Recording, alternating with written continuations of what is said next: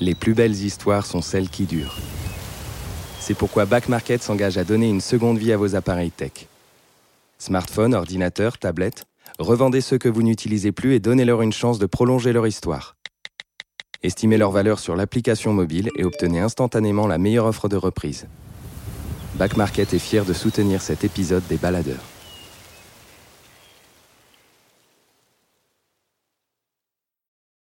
Les baladeurs, une série audio Les Others. Des balades, des aventures, Des aventures. des mésaventures en pleine nature. Prêt pour le départ? Prêt? C'est parti.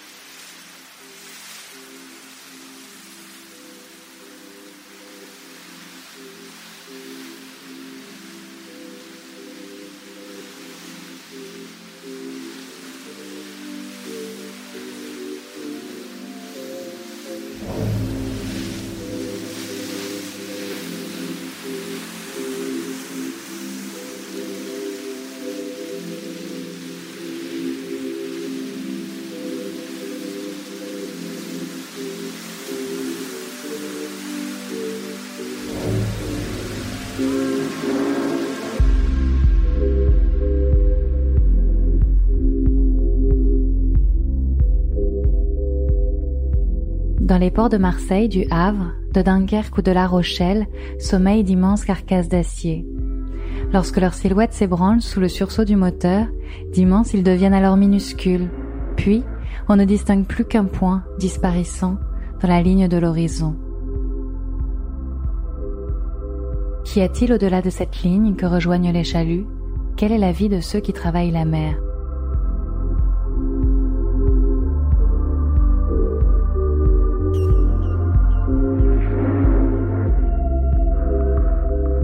Romain Delahaye, dont le nom de musicien est Molécule, trafique les sons, distord les bruits, harmonise ensuite pour créer des albums électroniques.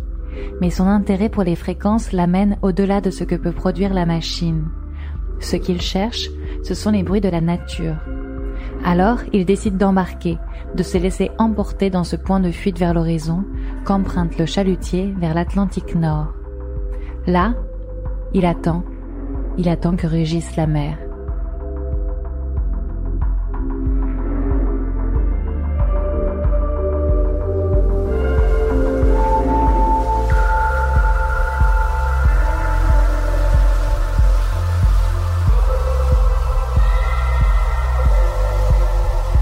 Hiver 2013, Saint-Malo, Bretagne, France.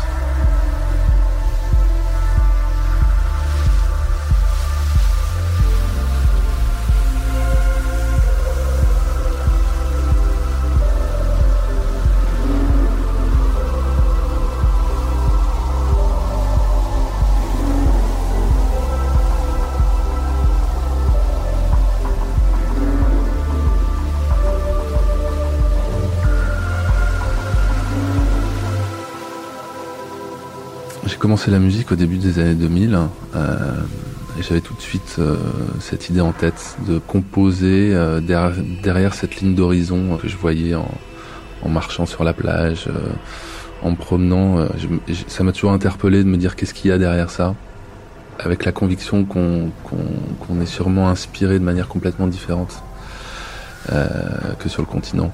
Avec le doux rêve de mettre en, en musique la tempête, de me confronter aux éléments.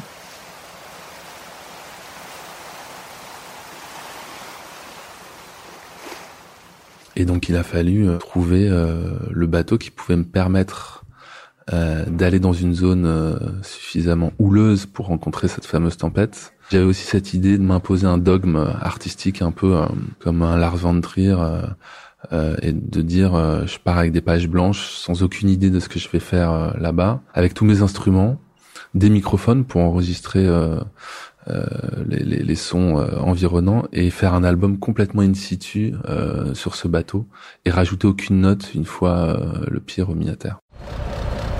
Il m'a fallu faire une sorte de casting de bateau et j'ai des origines cancalaises. C'est en Ille-et-Vilaine en Bretagne. J'ai activé des, des, des, réseaux, des connaissances. je suis entré en contact avec un armateur qui a deux, deux navires dans sa flotte euh, qui partent euh, pour des campagnes de pêche longues.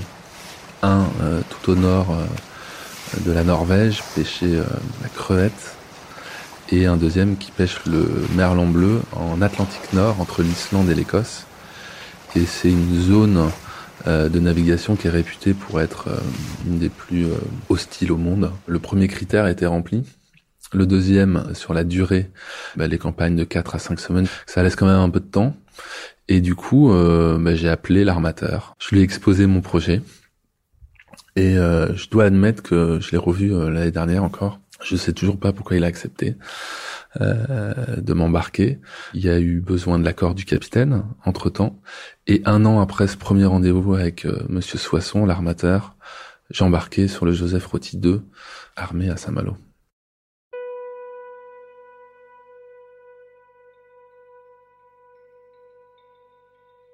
Alors la rencontre avec le capitaine et l'équipage, elle s'est faite le, jour même, quoi, la veille du départ plus exactement.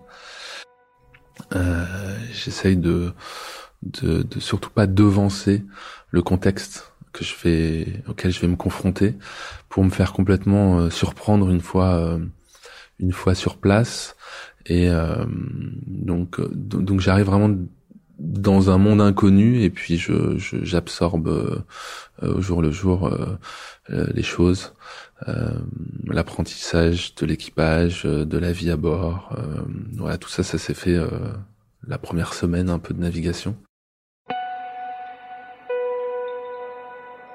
Je me souviens bien de cette nuit, veille de départ, pas mal de pas mal de doutes et et d'appréhension. Parce qu'on on largue les amarres et après euh, on est euh, prisonnier. J'avoue que j'ai toujours une petite euh, trousse dans, dans, dans, ma trousse médicale avec quelques anxiolytiques et, et une bouteille de whisky aussi. Ce bateau, c'est un espèce de cathédrale assez rouillée et c'est vrai que la veille du départ, j'ai mis quelques doutes à savoir si on va rester à flot pendant cette campagne de pêche qui s'annonce euh, et qui dure euh, en théorie entre 4 et 6 semaines. On sait quand est-ce qu'on part, mais on sait pas quand est-ce qu'on revient. Jusqu'à fin des années 70, ce type de navire euh, en haute mer était encore considéré comme des comme des prisons prisons à, ciel ouvert et ils embarquaient des prisonniers à bord. C'est un bateau des années 70 euh, qui fait euh, une de mètres, donc c'est un gros navire, 17 mètres de haut je crois, et qui, en, qui embarque 60 euh, marins en gros, trois, trois nationalités différentes, des Polonais, des Portugais et des Français.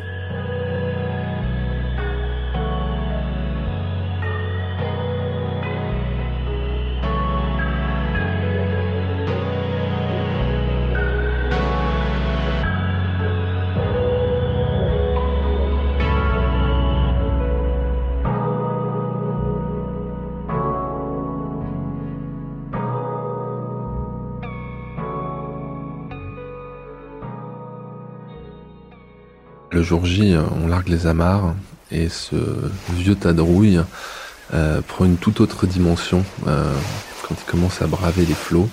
On le sent dans son élément. Il prend bien la, houle. Euh, voilà, on le sent épanoui. et du coup, un premier sentiment d'être rassuré par rapport à ça. Ça flotte, ça avance et ça a l'air stable. Le capitaine Monsieur Quignou euh, me demande euh, un peu mes expériences de navigation, euh, tout fier, je lui explique que j'ai jeune fait l'école des Glénans, j'ai fait plusieurs fois le tour de la Bretagne, Ouessant, Molène, à voile, et il me regarde droit dans les yeux et me dit bon t'as jamais navigué? Et il avait un terme d'ailleurs euh, bien spécifique que j'ai plus en tête euh, pour euh, qualifier les les voileux. C'est pas les gigolos, mais c'est un terme qui ressemble à ça. Voilà, pour eux, il y, a, une frontière très importante entre les gens qui considèrent la mer comme un terrain de jeu, de loisirs, les voileux, et ceux qui, qui considèrent la mer comme lieu de travail. Voilà, c'est assez rigolant parce que moi, je, je, viens de ce milieu de la voile plutôt, même si j'ai pas une grande expérience de ça, mais je suis, je suis, je suis sensible à, à, la, à la navigation. Et là, je me retrouve euh, bah, sur un gros tas de ferraille avec des hommes qui ont un rapport à la mer très différent euh, du mien. Un équipage euh, tout de suite convivial, blagueur, qui me met dans les meilleures conditions, très curieux, intrigué il rigole un peu de, ma présence euh, d'une manière euh, très amicale. Et puis voilà, on sent qu'on va apprendre à se connaître. Historiquement, euh, les, jeunes marins français voulaient plus embarquer sur ce type de navire dans ces conditions-là, et donc ils ont fait appel à, un équipage portugais qui a une longue tradition. Les Portugais ont une longue tradition de, pêche en haute mer. c'est très bons marins. Et euh, pour pas que l'équipage portugais prenne le pouvoir, euh, ils ont euh, coupé la poire en deux et, imposé aussi une partie d'un équipage polonais. C'est un peu le pourquoi de ces, trois nationalités.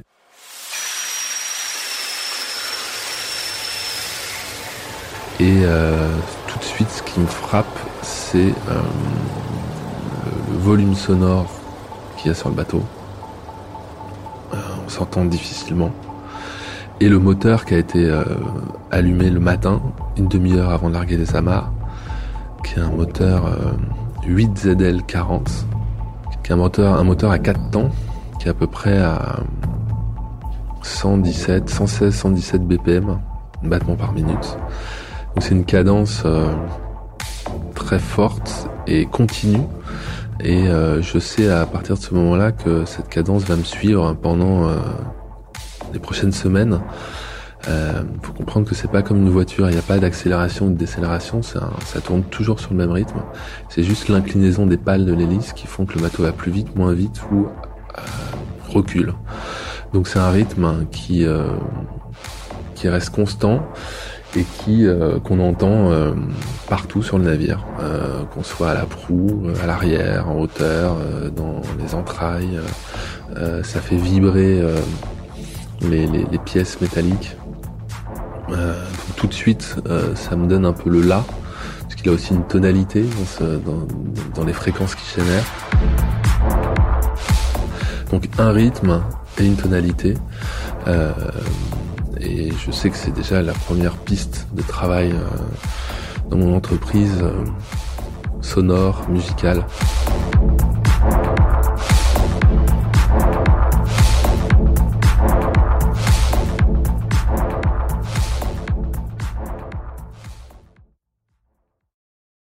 Je cherche pas la solitude, je cherche à me, à me rapprocher des éléments et à aller euh, dans des endroits euh, où la nature est dominante. Alors sur un navire comme ça, pour que la nature soit dominante, il faut que le vent souffle et que la mer se forme.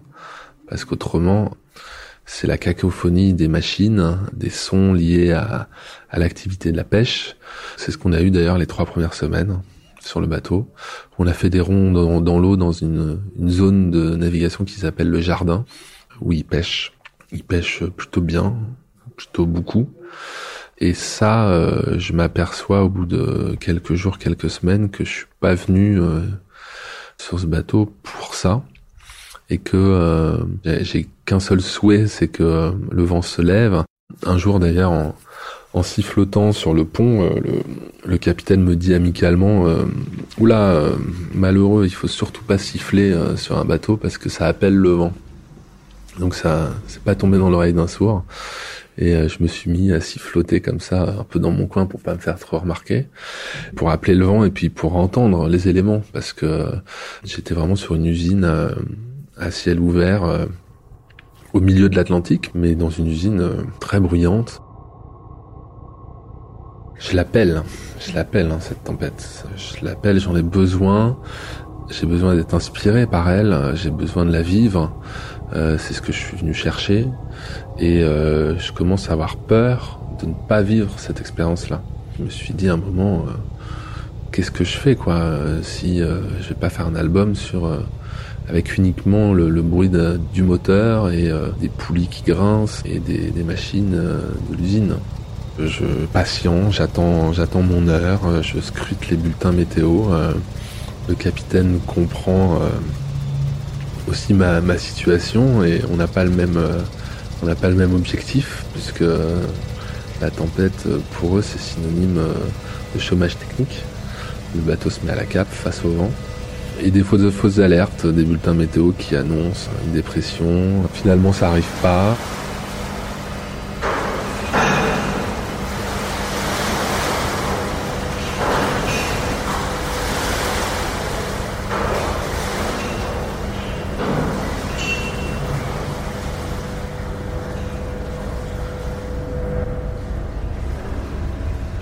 Joseph Rotti, c'est un navire de travail, donc il n'y a aucun espace euh, vraiment pour se, reposer, il n'y a aucun banc.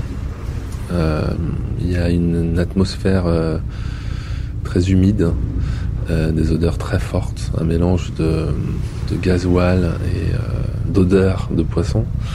Et ce savant mélange, ça donne un air un peu poisseux qui colle et une odeur très singulière. Pendant presque un an après euh, cette épopée, euh, mes vêtements portaient encore cette odeur-là malgré euh, des lavages successifs. Les couloirs sont étriqués. Il y a, c'est un univers très hiérarchisé. Il y a évidemment la salle des machines qu'on visite avec des casques anti-bruit parce qu'il y a un volume très très fort. il y a aussi l'usine qui se met en route une fois le, le, début de la pêche. Donc ça, si mes souvenirs sont bons, c'était à peu près au 4 ou 5e jour de navigation pour se rendre euh, sur la zone de pêche. Il y a le carré des officiers, il y a le carré des marins, et puis tout en haut, un peu comme la tour d'ivoire, euh, euh, la timonerie, qui est le lieu où le capitaine pilote les opérations et dirige le navire. c'est le lieu où il y a tous les commandants, en second, euh, chef météo, qui a un poste très important dans ce genre de navire, chef mécano qui vient assez régulièrement aussi. Pareil, hein, c'est pas un bateau où on a un accélérateur et euh, on pousse un bouton pour aller plus vite. On prend une, prend un téléphone euh, et on est en relation avec la machinerie et on leur donne un ordre d'aller plus vite, d'aller moins vite. C'est des, des, grosses machines. Et la timonerie, c'est le seul lieu où on a une vue un peu dégagée sur la mer, sur l'horizon. Tous les autres endroits du bateau, on est quand même euh, dans quelque chose de très confiné. Euh, les déplacements dans le navire sont, sont, très, pas comme dans un sous-marin, mais pas, pas très loin. Quoi. Euh, on peut se cogner facilement, ça glisse. Avec la houle, on se tient. voilà, chaque déplacement est quand même assez périlleux. Et il y a euh, ma cabine hein, qui est au troisième sous-sol, euh, juste à côté de l'usine. Euh, il y avait un hublot, j'étais à fleur d'eau. Et je me suis vite aperçu quand l'usine s'est mise en, route que c'était pas la, meilleure place sur le navire. J'étais au, niveau des Polonais. Et la cabine, fuite d'eau dans la cabine, donc des, serviettes un peu partout au sol, de l'eau qui, qui, a même le sol toute la durée du voyage. Euh, un bruit important, donc euh, sommeil difficile.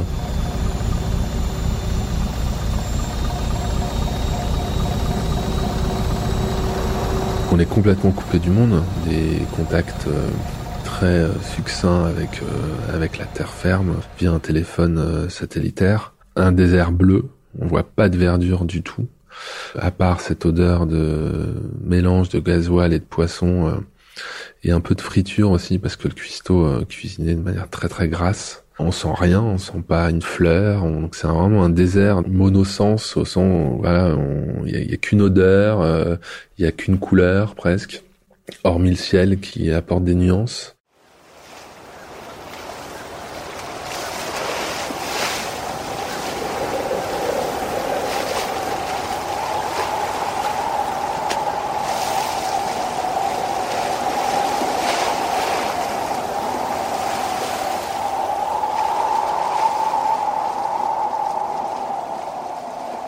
Premier coup de vent, ça a été euh, le 18e ou 19e jour.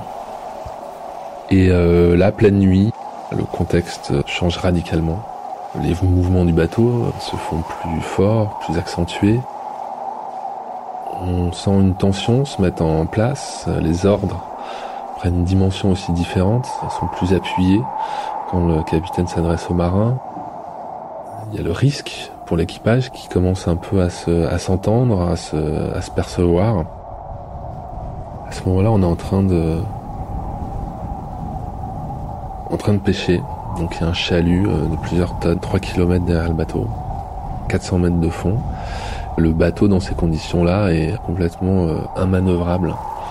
Il y a un risque concret qui se met en place, donc le capitaine donne l'ordre de remonter le chalut je sors enregistré avec un harnais de survie euh, attaché. La nuit euh, arrive et euh, là, voilà, là on y est quoi. On y est, des déferlantes impressionnantes arrivent à l'arrière du bateau. certaines manquent d'emporter des marins d'ailleurs. On était à deux doigts de couper, je crois, le, chalut et de le laisser parce que le, le chalut plusieurs tonnes euh, remplies de poissons, de merlan bleu. Et du coup, ça fait un poids, un contrepoids très important à l'arrière du bateau. Ça gîte comme ça par l'arrière. Les vagues s'engouffrent derrière. Et euh, euh, c'est une situation un peu, un peu risquée. Il faut vraiment rester face au vent et face aux, vagues pour pas se faire déporter. Et la gîte peut être très dangereuse à ce moment-là. L'opération doit prendre trois heures à peu près. Pendant trois heures, il y a cette tension, euh, est-ce qu'on va y arriver euh, Ouf, on a perdu personne. Et après, euh, une fois le chalut remonté, bah, le bateau se met à la cape. Ils remettent pas le chalut à l'eau. la tempête pousse les marins au silence. Et c'est à ce moment-là qu'on entend vraiment bah, les éléments. Il y a un côté visuel très fort, cette mer déchaînée, ce bateau qui se rétrécit aussi. là, en plein milieu de l'Atlantique, au cœur d'un coup de vent force 11-12, euh, on a l'impression d'être sur une coquille de noix.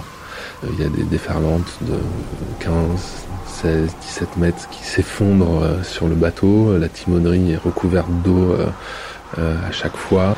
Interdiction de sortir du bateau. Donc là, on attend. Les hommes attendent.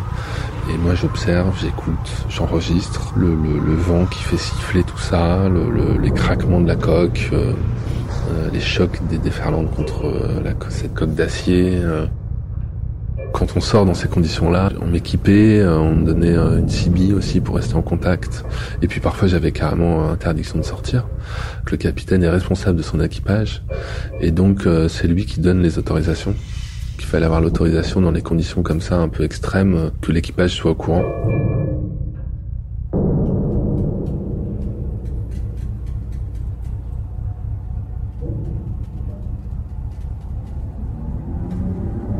Les, images fortes que je retiens euh, de la tempête, c'est plutôt des images de, nuit où euh, je la voyais pas en fait.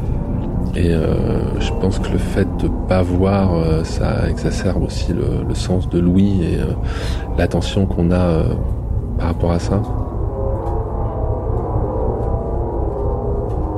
Le moment où j'ai arrêté, où j'allais me, coucher, me reposer par exemple, c'est des moments où, où les peurs étaient commencer à jaillir, où les questionnements, on commence à cogiter et à se dire qu'on est à 300 km des côtes les plus proches, que on a fait euh, des tests de combinaison de survie quelques jours auparavant et que c'était pas pour rien. Euh, on se dit qu'on est peut-être un peu maso euh, de chercher à se mettre dans de telles conditions. Bon, enfin, plein de plein de considérations qui font qu'on vit en tout cas quelque chose de très fort et quelque chose on en prend conscience en tout cas qui, euh, marquera euh, euh, jusqu'à jusqu'à la fin de nos jours.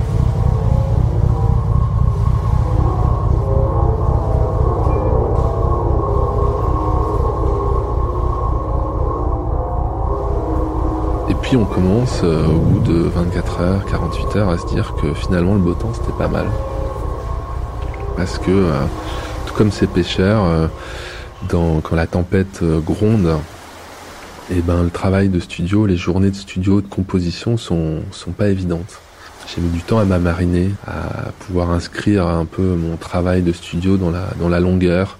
Les premières semaines, euh, rapidement, on est quand même un peu euh, barbouillé. On a besoin d'aller à la timonerie, regarder l'horizon, poser son regard pour éviter d'être malade. Et ouais, cette première tempête, clairement, a m'a stoppé dans mon élan de, de, de, composition.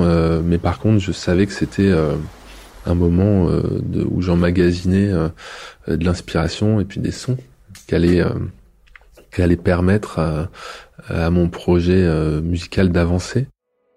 J'ai emmené tous mes instruments, j'avais pas de limite de, de matériel.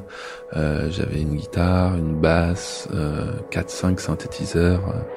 Je pense à un Mini Moog, un Prophet 8, un Virus TI, euh, un analogue fort, euh, des boîtes à rythme analogiques aussi, et beaucoup d'effets. J'aime beaucoup travailler avec les petits effets de, de guitare. Je suis guitariste à la base et j'ai gardé ça de la guitare parce que je l'utilise de moins en moins dans mes productions, mais euh, ce côté un peu recette de cuisine euh, d'utiliser tout un chaînage de, de petites pédales d'effets qui par ricochet donnent des donnent, créent des, sons, des textures et ça permet aussi de se faire surprendre soi-même par, ce, par ces machines-là.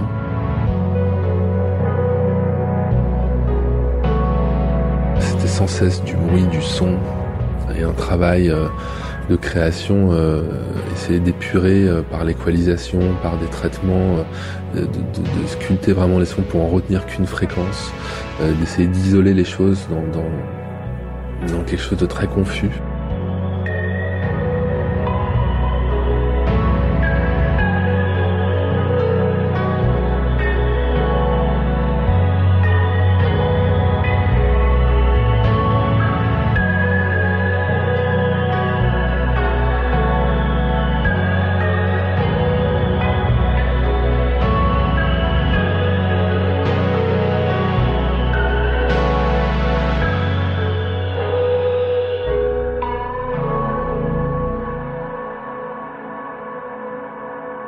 On a enchaîné euh, plusieurs dépressions. Il y en a eu, il y en a eu deux qui se sont enchaînées comme ça, assez fortes, assez violentes.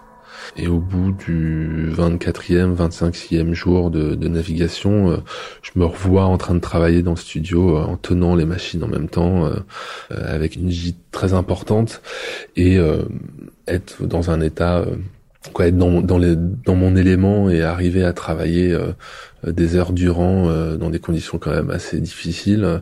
Mais avoir les idées claires à pas être euh, malade à être vraiment concentré entièrement dans dans la musique. Le, le corps s'habitue s'adapte à ce contexte. J'ai avancé comme ça dans le processus entreprise de son et, et, et composition euh, dans, dans, dans, le studio jusqu'à euh, l'ordre du retour qui est arrivé le 33e jour de navigation où là l'armateur appelle le capitaine en, lui disant euh, bon il y a une prochaine dépression qui arrive ça pêchera plus euh, rentrer donc à ce moment-là on est tout au nord 60 degrés 43 nord. C'est la latitude la plus au nord à laquelle on est allé avec le, le bateau.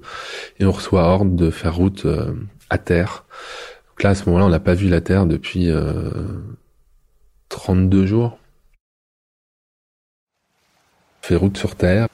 Je me souviens des premiers arbres de la côte, voir des. On est revenu au début du printemps, fin avril. C'était euh, un bonheur de revoir euh, des végétaux.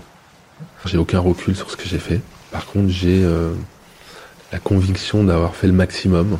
Je reviens assez confiant avec cette idée-là, une sorte de force tranquille qui m'a envahi euh, après euh, ces différentes euh, tempêtes essuyées et de revenir indemne de, tout ça. Et le capitaine me dit à ce moment-là, tu, tu, commences à découvrir ce que c'est la vie de marin, c'est aussi les retrouvailles. Et c'est vrai qu'à partir du moment où on a hors de faire route sur Terre, l'atmosphère, une fois de plus, du navire se transforme. En tout cas, j'en découvre une nouvelle. Et ces marins qui sont assez bourrus, assez renfermé quand même, même si ça rigole et que ça parle fort. D'un coup, on s'aperçoit qu'ils ont quand même un, cœur euh, bien ancré euh, et qui sont euh, émus de retrouver leurs proches, impatients. Et les retrouvailles, c'est quelque chose effectivement d'assez fort parce que c'est un très beau moment, très fort.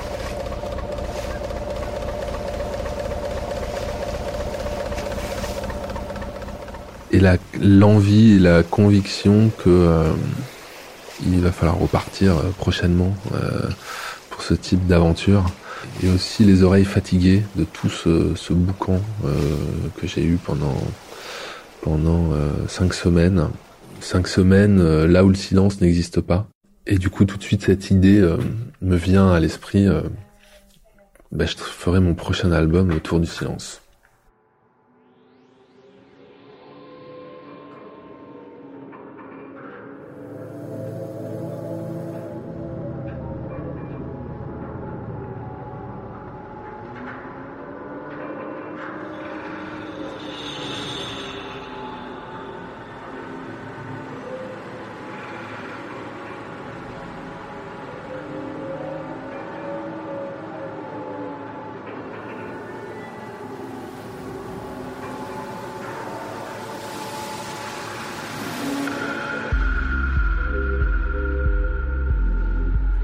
Romain est rentré au port avec l'album 60 degrés 43 Nord, composé comme un carnet de voyage. Ces titres racontent les états de la mer et les états d'âme. On aime penser que le capitaine, d'une franche poignée de main, lui dit au revoir et atteste du regard que maintenant, oui, il sait. Il connaît la mer de ceux qui y travaillent. La promesse qu'il s'est faite à lui-même de repartir l'emmènera dans une nouvelle quête, celle du silence dans les déserts blancs du Groenland. Il signe alors un nouvel album intitulé Moins 22 degrés 7 où résonnent les grands espaces vides.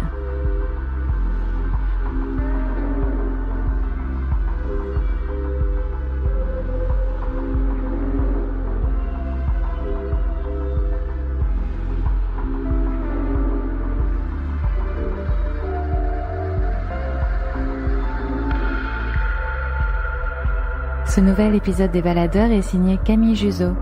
Le mixage est réalisé par Laurie Galigani. Les musiques de cet épisode sont signées par Molécule et issues de son album 60 degrés 43 Nord.